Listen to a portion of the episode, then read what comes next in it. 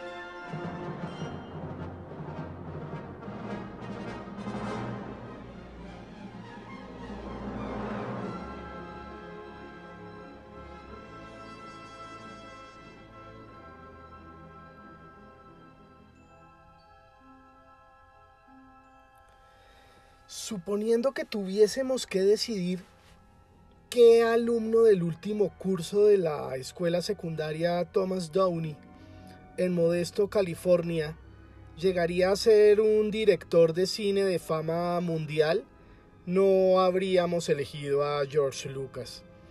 No se nos habría ocurrido que él cambiaría la apariencia de la industria cinematográfica ni que se esforzaría por modernizar y mejorar las técnicas para captar, transformar y proyectar las imágenes en la pantalla. Eh, tal vez piloto de autos de carrera, pero definitivamente no director de cine. George Lucas siempre había disfrutado con lo visual, le encantaba leer y ver la fantasía y la ciencia ficción escapistas que eran populares en la década de 1950.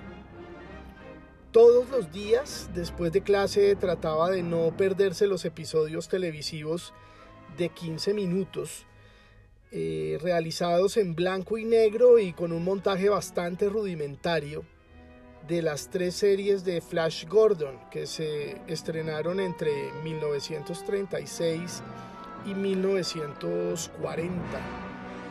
También le encantaban los cómics de Flash Gordon, eh, aquellos ilustrados por Alex Raymond, y disfrutaba de las extrañas historias que se publicaban en los tebeos de edición sencilla e innovadores, como Weird Science y Weird Fantasy.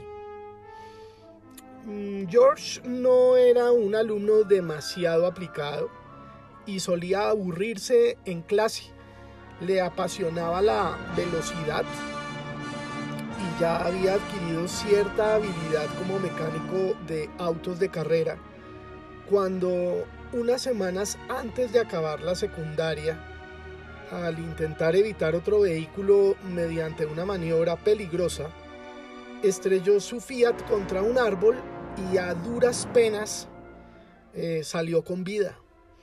La larga convalecencia le obligó a replantearse su futuro como conductor profesional. Ya posteriormente, primero en una universidad local y después en la Universidad del Sur de California, George Lucas descubrió asignaturas que le gustaban y que se le daban bien, como antropología y psicología y encontró desafíos nuevos. Comprobó con sorpresa que además de gustarle, tenía habilidad para la cinematografía y para realizar cortos. Eh, con Francis Ford Coppola como mentor, debutó en, en la gran pantalla con una visión sombría de una distopía futurista que se tituló THX 1138.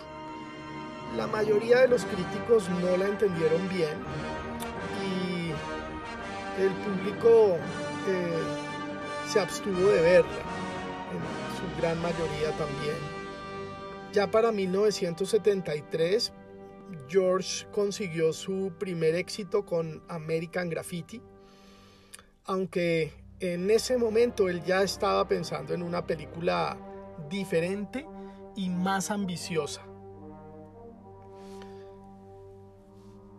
En un principio, mm, él trató de conseguir los derechos para hacer un largometraje de Flash Gordon, pero el sindicato de cómics King Features rechazó su solicitud. Entonces, cuando se le ocurrió la idea de realizar Star Wars, dos estudios en los que tenía posibilidades de hacer películas como United Artists y Universal Studios, que entre otras cosas este último había estrenado a American Graffiti, rechazaron también la propuesta. El que no lo hizo fue Alan Ladd Jr., un nombre que siempre debemos tener presente cuando hablamos de Star Wars. Alan Ladd Jr. Eh, era el jefe de producción de la 20th Century Fox, la cual ya había obtenido un éxito notable con la saga de El planeta de los simios. Y pues después de una visualización y disfrute de American Graffiti, eh, Alan Ladd Jr. decidió financiar la película que tenía proyectado George Lucas, a pesar de que no comprendía del todo el primer tratamiento de la fantasía espacial que daba George. Así las cosas, pues eh, optimista ante el próximo estreno eh, después de American Graffiti, eh, George Lucas cometió el despilfarro de adquirir una casa en la avenida Midway en en San Anselmo, California. En su momento todo el mundo en su casa tenía piscina y jacuzzi y él quería pues disfrutar también de, de su piscina y de su jacuzzi. Entonces, mm, en un pequeño despacho del piso superior, George ubica su lugar de trabajo y en esa prisión voluntaria, por decirlo de alguna manera, inicia su trabajo con tesón en los borradores de la Guerra de las Galaxias o Star Wars. Unos seis meses después ya compró una vieja casa victoriana en la cercana Parkway y comenzó a transformarla en oficinas para Lucasfilm, Lucasfilm ya en ese entonces tenía dos años de vida. Así las cosas, pues George Lucas con papel y sobres con membrete, con los lápices afilados y pilas de libretas, había comenzado un viaje de tres años por la escritura y la obra de su vida, Star Wars.